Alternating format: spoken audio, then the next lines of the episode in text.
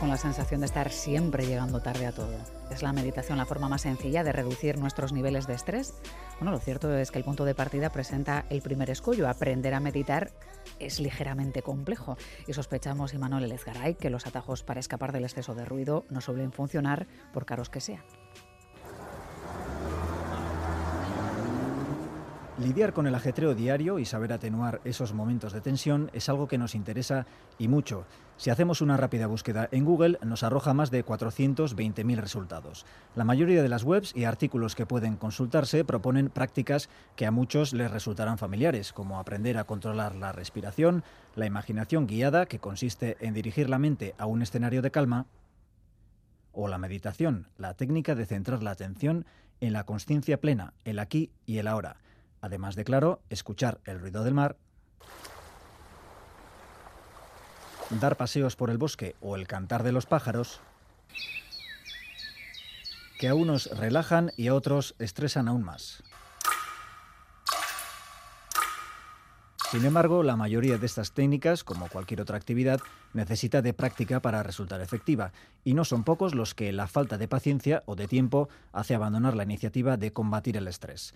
Consciente de ello, el mercado se adapta a los nuevos ritmos de consumo y de vida más acelerados, y como pasa ya con el fast fashion o la comida rápida, ha puesto el foco en las personas que buscan una relajación rápida, aunque parezca paradójico.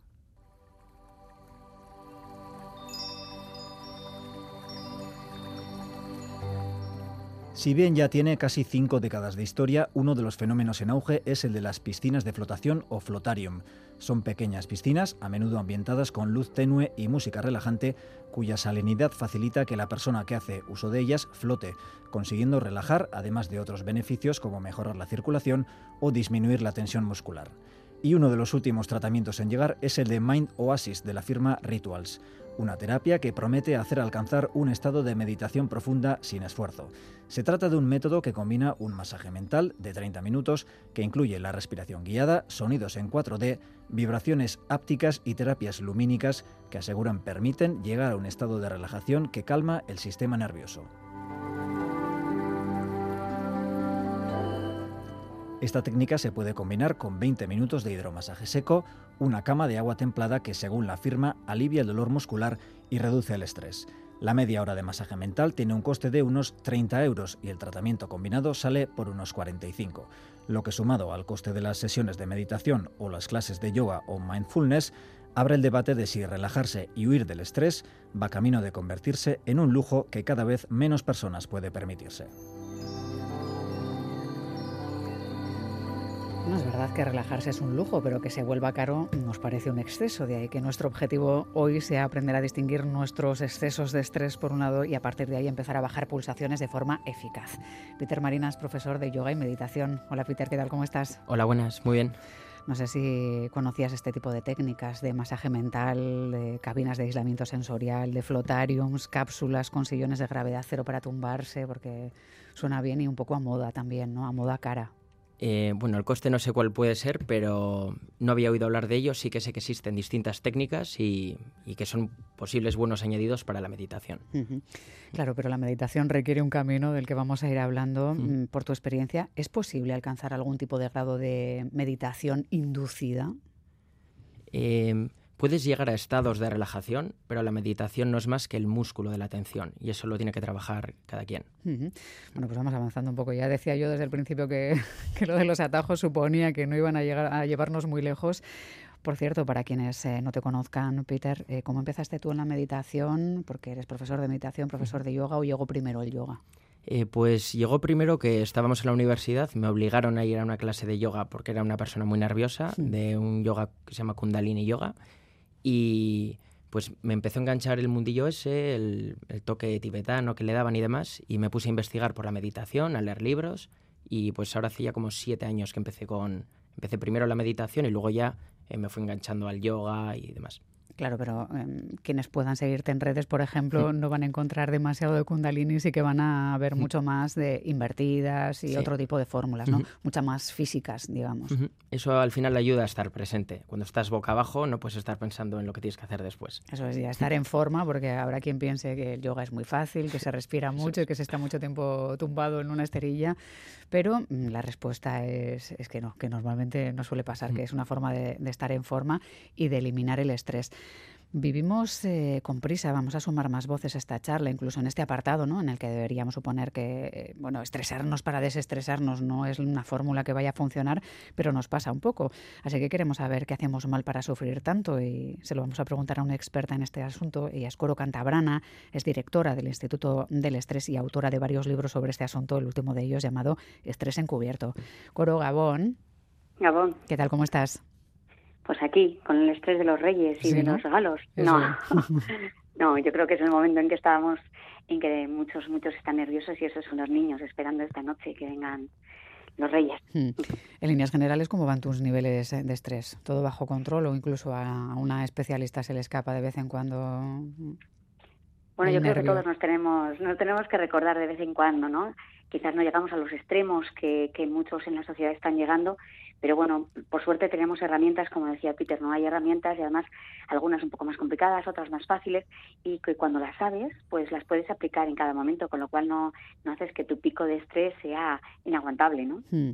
Claro, ¿qué nos recomendarías tú para calmar nuestras pulsaciones? ¿Qué cosas deberíamos hacer o dejar de hacer? Porque claro, parece bastante lógico que cuando se nos solapan proyectos profesionales, porque a veces pasa, nos estresemos porque no llegamos a todo, o cuando tu vida personal y la profesional pues no coinciden demasiado bien, pero ha llegado un momento, yo tengo la sensación, Coro, de que nos estresa hasta una celebración familiar, ¿no? Que la prisa o cualquier sensación de descontrol nos lleva a estresarnos demasiado, ¿no? Pues sí, las situaciones de descontrol nos, nos, nos, estresan mucho y es que el problema es que estamos constantemente con estados de alarma, ¿no? Con estados de, de, de, prisa constante y no tenemos tiempo para, para bajar esas, esas pulsaciones que tú decías. Tenemos una cosa que podemos hacer rápidamente, que son la respiración, respirar con la parte inferior de los pulmones, con la parte del diafragma. Eso activa el sistema parasimpático de nuestro sistema nervioso y entonces bajamos un poco las pulsaciones porque cuando respiramos con la parte superior, lo que hacemos es activar el simpático es decir, estar más activados. Pero esto es una, como una, una cosa rápida para el momento. Pero la idea más profunda es ir analizando qué estamos pensando para producir ese estrés, ¿no? Estabas diciendo que vamos rápido, que no voy a llegar. O sea, el pensamiento nos lleva a la emoción, la emoción a la acción y la acción al resultado. Con lo cual, si estamos estresados o estresadas, ¿qué es lo que estamos pensando? Que no llego, que voy tarde, que no me va a salir el proyecto. ¿Qué es lo que estoy pensando, no? Y qué, me estoy diciendo a mí misma eh, que me está pasando, ¿no? O sea, ese auto boicot que, que, tendemos a desarrollar en nuestro interior, que no favorece demasiado, que no lo haríamos con otra persona probablemente, es lo que nos lleva en parte a estas situaciones, ¿no? Sí, sí, es, ese auto boicot que comentas. Y además hay una cosa muy, muy curiosa, que es el estrés laxing, ¿no? El estrés laxing es el querernos relajar y cuando no lo conseguimos nos estresamos más porque no podemos conseguirlo. Entonces, esas prácticas que tú dices atajos, hay algunos que a algunas personas les puede funcionar porque desconectan y otras personas les genera mucho más estrés, pero no me estoy no me estoy relajando, no me estoy relajando, me tengo que relajar. Entonces, ese ese auto boicot que nos producimos en la cabeza aumenta incluso, ¿no? Esa espiral se hace cada vez más grande, sí. Hmm. Supongo, Peter, que en las clases, eh, cuando se va por primera vez o las primeras veces a una clase de meditación, la mayoría vamos pensando que va a ser imposible que dejemos la mente en blanco, que aprendamos a meditar. Nos da mucho miedo y nos cuesta muchísimo, ¿no? Empezar, ¿no? Al principio lo que nos suele pasar es eso, que no soportamos estar con nosotros, nosotras mismas. Eso nos asusta y al final es la primera puerta que hay que tocar y atravesar un poco esa barrera de miedo. Claro, pero es verdad que, que llegan muchos pensamientos, ¿no? O sea, cuando lo intentas, cuando intentas relajarte, no hablo ya de meditación, que no he llegado yo a ese escalafón, pero cuando intentas relajarte es verdad que muchas veces solo te acostumbras a que no te molesten los pensamientos que llegan, ¿no? Porque pueden llegar cosas mundanas, la compra, las siguientes citas, lo que te falta por hacer, que no te crispe, pero, pero seguir llegando, siguen llegando. No sé si lo de la mente en blanco es algo que se acaba alcanzando también. Eh, lo de la mente en blanco al final es un mito que hay que realmente no existe y en lo que consiste es en enfocarse en una cosa. Como le preguntaron a un líder espiritual qué es estar iluminado, que es como el máximo grado de meditación, y decía ducharte cuando te duchas y comer cuando comes. Sea, estar pendiente de las cuestiones cuando tienes que hacerlo, ¿no? Que ahora tenemos que reflexionar hasta sobre esto, Coro, porque nos perdemos un poquito. Luego te voy a preguntar qué es el estrés encubierto, ya que hablas de, ello en el libro. Pero claro, también quería volver a un punto del inicio de la charla en el que decíamos, nos dicen que meditar nos va a hacer más productivos, más productivas, que podemos mejorar nuestra capacidad de concentración, nuestra creatividad, que no sé primero qué opinas, tú que trabajas también en esto, y si buscar la productividad a través de, de la meditación no volverá a estresarnos una vez más. ¿no? Es difícil salir del bucle, ¿eh? no, no es fácil. Empiezo contigo, Coro, no sé si me has oído. Conmigo, sí. Conmigo, vale. Eh, bueno, la verdad es que fíjate, tenemos el mito del estrés, que el estrés, el estrés siempre es malo, pero el estrés en su justa medida es positivo. Cuando de repente nos dicen a un estudiante que tienes mañana examen, se pone, se activa rápidamente, se tiene más foco, más concentración, incluso más energía, incluso el sistema inmune es más poderoso pero el problema es que estamos muchísimo, muchísimo tiempo y eso nos hace estar más cansados, estar más irascibles, entonces la productividad baja. Cuando estamos en un punto de equilibrio, nuestra productividad, es decir, cuando no tenemos interferencias, nuestra productividad pues, es igual a nuestro potencial, pero cuando tenemos interferencias, esas que tú dices que cómo peleamos ¿no? con nuestros mismos pensamientos que nos llegan, eso nos hace estar no tan enfocados, como decía Peter, ¿no? El poner el foco en una sola cosa nos hace estar mucho más productivos o productivas que el estar con 20 pensamientos al mismo tiempo. Con lo cual, es ese, el estar aquí y ahora con la mente enfocada en lo que estamos haciendo y no pensando si me va a dar tiempo, si no me va a dar tiempo, qué me van a decir, a ver si me sale mal, tengo que hacerlo perfecto. Todos esos pensamientos nos quitan, son, son interferencias que nos quitan toda nuestra capacidad productiva, con lo cual sí que somos más productivos cuando estamos en un estado de equilibrio, mm. no un estado de relajación total, porque entonces no estamos productivos, no estamos activos, pero sí un equilibrio activo, una tranquilidad activa, ¿no? ¿Qué dirías tú para quienes nos están escuchando que es el estrés encubierto? Con el estrés encubierto es ese estrés que no sabemos que tenemos o que ocultamos, lo encubrimos. Bien lo encubrimos porque no tenemos ni idea que tenemos estrés hasta que de repente nos pasa una factura muy alta, pero sí que se suele saber, ¿no? Pues mira, me han salido unos eczemas o se me cae el pelo. Esto es por estrés. Y nos quedamos ahí sin darle más importancia porque no es normal que se nos tenga que caer el pelo que tengamos eczemas. Y luego también puede ser encubierto cuando sí sé que tengo estrés, pero no lo quiero decir, porque tengo miedo a que me estigmaticen, a que me llamen débil, a que no soy capaz de hacer lo que tengo que hacer, a que me estén superando las situaciones. Entonces tenemos esas dos vertientes, ¿no? El que lo quiere ocultar porque sabe que lo tiene y el que no se da cuenta que lo tiene. Pero ¿qué pasa? Que a todos, si es que lo tenemos, nos pasa al final una factura muy alta si no ponemos remedios y seguimos en el mismo nivel de estrés. Esto no va a menos, va a más, a más, a más y las facturas que nos están empezando a, pasar de, una, de un importe bajo empiezan a acumularse, ¿no? Y al final, bueno, pues ataques al corazón eh, y hay muchísimos efectos que todos conocemos, que normalmente se dice no se muere por estrés, no, pero se muere de las consecuencias, ¿no? O tenemos que parar, o hay muchas personas que se paralizan, de repente dicen, oye, que no puedo ni conducir, que me he bloqueado incluso mentalmente, ¿no? Ese es el, el, el estrés encubierto, el que no nos damos cuenta hasta que, ¡pum!, tenemos que parar radicalmente porque nuestra cabeza, nuestras emociones o nuestro físico no puede continuar.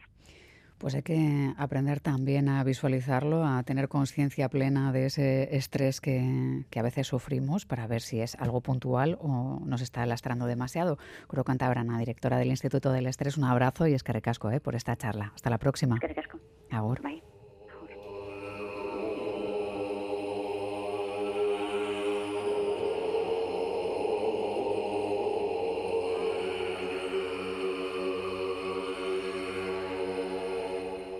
Sigo con Peter Marina, claro, este tipo de fórmulas de, oraciones o, de temas un poco así como binaurales, ¿no? Es lo que muchos piensan que, es lo que se hace cuando se, medita. Pero me dicen por aquí, meditar no es dejar la mente en blanco, por eso decía yo que yo no he llegado siquiera a la parte de meditación y ya me cuesta dejar la mente en blanco, así que entiendo que, es un trabajo por hacer. Y también nos hablan de quienes eh, consideran que, bueno, que el yoga es una forma de vida, no solo posturas y que bueno, la observación sin juzgar, la meditación, poner atención, que es una forma fácil y adecuada, sobre todo en entornos rurales y en entornos verdes y más saludables. Tú lo sabes bien porque también sueles hablar mucho de la importancia de pasear incluso descalzo de vez en cuando cuando se pueda, ¿no? de contactar con el suelo, que se nos olvida un poco de tanto vivir en la ciudad. ¿no? Es más fácil de lo que parece de vez en cuando poner los pies en la hierba. Eh, pues mira, justo el tema ese de que se llama grounding, lo que hace es que realmente tú conectes con la tierra, desinflames el cuerpo y automáticamente tengas una sensación de relajación. Mucho más sencillo. Yo creo que a veces el cuerpo conecta con la tierra y nos recuerda que, bueno, pues que somos más naturales de lo que pensamos y se nos va a acabar olvidando. Sabemos que meditar es difícil, así que me gustaría que nos ayudases a, a realizar alguna práctica o a tratar de, de, plantear algún ejercicio que luego se pueda hacer en casa. No sé si, si hay alguna recomendación en principio para empezar para no ponernos nerviosos, que es lo hemos mencionado ya, lo de el tener un poco esa sensación de ahí no voy a poder, ¿no? Para evitar esa fase, ¿cómo qué recomendarías? pues mira, voy a comentar para empezar y para terminar, es decir, todo lo que sería lo que es meditar, porque normalmente nos complicamos añadiendo cosas y es la práctica más sencilla que existe. Lo que hay que hacer, pues yo recomendaría sentarse, no en una postura yogi de las fotos, te sientas en una silla y empiezas a observar tu respiración. El aire entra, el aire sale y tratamos de que sea profundo. Y de pronto va a haber un momento en el que va a aparecer un pensamiento. Veo aparecer ese pensamiento y se va. Aparece otro pensamiento, pongámosle el nombre, por ejemplo, este sábado tengo cumpleaños, mañana tengo una cena, paso mañana tengo una discusión con mi jefe y el único objetivo es que la mente no me atrape. Entonces, ¿cómo sé si me atrapa la mente? Si pienso, el jueves tengo una reunión con mi jefe y cuando tenga la reunión le voy a decir esto y si me contesta esto le voy a contestar no sé qué, ta, ta, ta. Ahí ya me atrapó la mente. Viene otro pensamiento, tengo que poner la lavadora y bueno, y la ropa que tengo me ha vuelto a atrapar. Y simplemente es, pues coge un poco y suelta. Y es, em, me atrapa la mente y vuelvo aquí. No hay que relajarse, o sea, no hace falta decir no me estoy relajando, entonces me levanto y me voy. Cojo el temporizador, cinco minutos, y digo voy a estar cinco minutos observando mi respiración. Y cada vez que aparezca un pensamiento, como si lo estuviera apareciendo a otra persona y el único objetivo es, cada vez que me identifique que la mente me ha atrapado, volver aquí. Es ser consciente. Ahí lo que estoy entrenando es el músculo de la atención. Al principio pensaré que no estoy haciendo nada y cuando lleve tiempo, pues semanas, meses, haciendo esta práctica diaria, el resto me empezará a notar mejor, luego yo me notaré mejor veré que no tengo estrés, etcétera, etcétera. Claro, ahora quien piense, bueno, no puede ser tan complicado, pero probablemente cuando estamos solos eh, o, pensando en nuestras cosas y alguien nos dice, pero ¿en qué estás pensando? Y dices, pues eh, justo estaba pensando en una serie y empiezas a darle vueltas, pero ¿cómo he llegado a eso? Y probablemente es porque te has acordado de una conversación con un amigo que te habló de, de algún tipo de alimento que te ha hecho pensar en un viaje o en la lista de la compra y probablemente hayas dado seis pasos o seis saltos sin darte ni cuenta y te cuesta un rato saber por qué has empezado a pensar en eso, ¿no? Eso es lo que tenemos que atajar, entiendo. Eso es. Por ejemplo, una técnica muy sencilla es cuando tú estás eh, comiendo, enfocarte en la comida totalmente, apagar la televisión y estar 100% a la comida. Y quitar el teléfono, porque claro, de poco nos va a servir una cosa sin la otra, ¿no? O no estar comiendo pensando en cosas del trabajo, lo que sea decir, me voy a enfocar en la comida, mirar los colores, las texturas, es decir, estar todo lo presente que puedas estar. Lo que nos causa estrés es o pensar en futuro o en el pasado.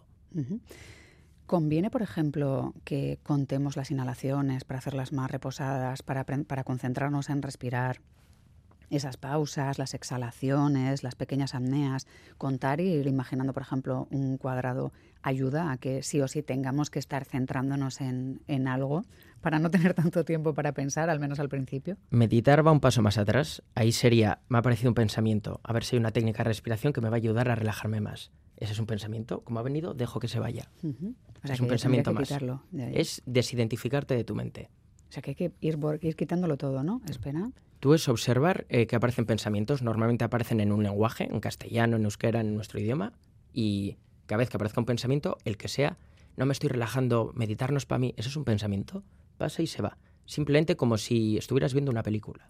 Y eso en el fondo calma un poco las revoluciones que tenemos en la cabeza y a eso nos referimos cuando a veces hablamos de, dejar la mente en blanco. Él va bajando un poco el ruido de, cosas pendientes que creemos tener o que tenemos de verdad. Esto está ya probado por la ciencia que cambia las conexiones neuronales. Entonces transformamos toda nuestra arquitectura mental y lo que hacemos es reducimos la actividad cerebral y mantenemos mejor capacidad de enfoque. Lo que estamos haciendo es entrenar el músculo de la atención, que generalmente nunca lo entrenamos. ¿Recomendarías que empezáramos a hacerlo recién levantados o es más fácil para dormir bien? Porque hay mucha gente que cuando hablamos de este tipo de cuestiones nos comenta que cuando va demasiado alterado le cuesta dormir o demasiado alterada, que el insomnio es algo pues, pues uno que hace que rumie muchos pensamientos. A última hora del día es un buen momento para intentarlo. ahí sería otra vez estar pensando. Realmente el, el, problema es que estamos buscando que nos relaje o nos siente bien. Simplemente tengo que observar la actividad cerebral. Si estoy en una situación de mucho estrés, no huir de ello, decir, hay estrés, no me va a pasar nada, me siento aquí en la silla y observo qué pensamientos son los que me estresan, sin juzgarlos, sin analizarlos. Es observar. ¿Cuándo? Hasta en el ascensor se puede hacer. Sería un viaje largo, ¿no? bueno, para iniciación, una planta de unos 7, 8 pisos, por ejemplo, y iniciamos. ¿Algún otro ejercicio que, podamos recomendar a la gente, por ejemplo, para respirar, que también es una mm. buena forma de bajar? Eh, de respiración, como bien han comentado antes, eh, si hacemos respiraciones lentas y profundas, relajamos el sistema nervioso, pero yo como otra técnica pondría la de mirar un punto fijo. Para mí mi favorita, mirar una vela, el fuego de una vela. Eh, la mente, tanto para ir al futuro o para ir al pasado, necesita movimiento ocular. Si tú estás fijamente mirando un punto, vas a ver que la mente se empieza a relajar poco a poco, a disminuir la actividad cerebral y ahí estás haciendo una técnica de concentración, que no es lo mismo que meditación, que es observar la mente. Luego también habría que pensar por qué el fuego atrapa tanto, ¿no? Porque hay gente que se puede quedar horas y horas, ¿no?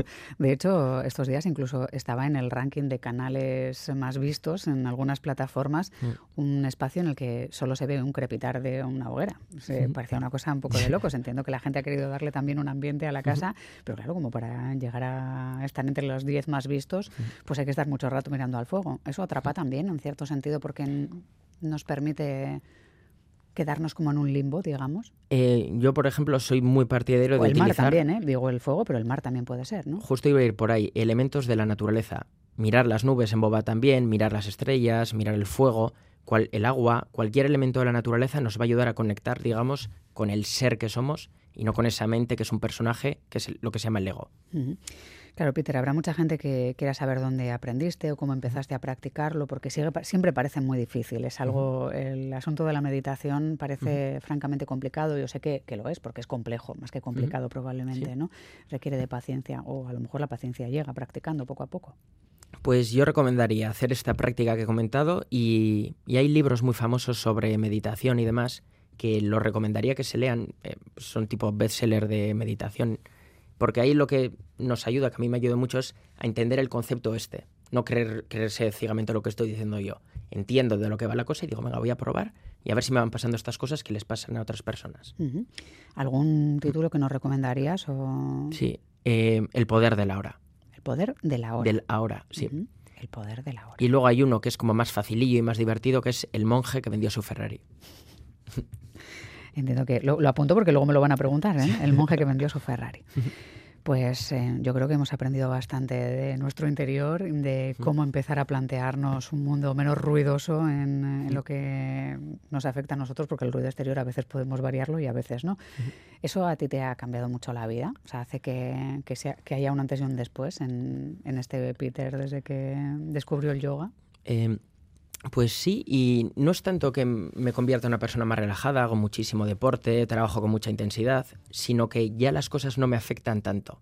Puedo tener problemas, pero un problema antes me abrumaba y ya no me identifico con ese problema. Es como si la vida fuera una película que va pasando y yo no tengo que cambiarla. Yo evidentemente tengo que hacer mi trabajo y mis cosas, pero todo lo que me venga lo acepto. Si tengo que estar triste, estoy triste. He aprendido a generar una armonía conmigo mismo y es lo que se desarrolla con la meditación ese autoconocimiento, esa autocompasión y el ver que no pasa nada porque estés triste, no pasa nada porque tengas estrés. Y esa aceptación es lo que te relaja al final. Bueno, pues eh, hemos escuchado a Peter Marina, que es un experto en meditación, en yoga, en, bueno, en darle una vuelta a la vida y a los problemas y a las preocupaciones. Os recomiendo que echéis un vistazo en sus redes a, bueno, pues hasta dónde se puede llegar en lo físico, porque también hay mucho de físico en, las invertidas que, de las que eres profesor también. Te agradecemos mucho que, hayas estado hoy aquí en Cámara de Cerca. ¿eh? Cuídate mucho, Peter. Muchas gracias. Gracias.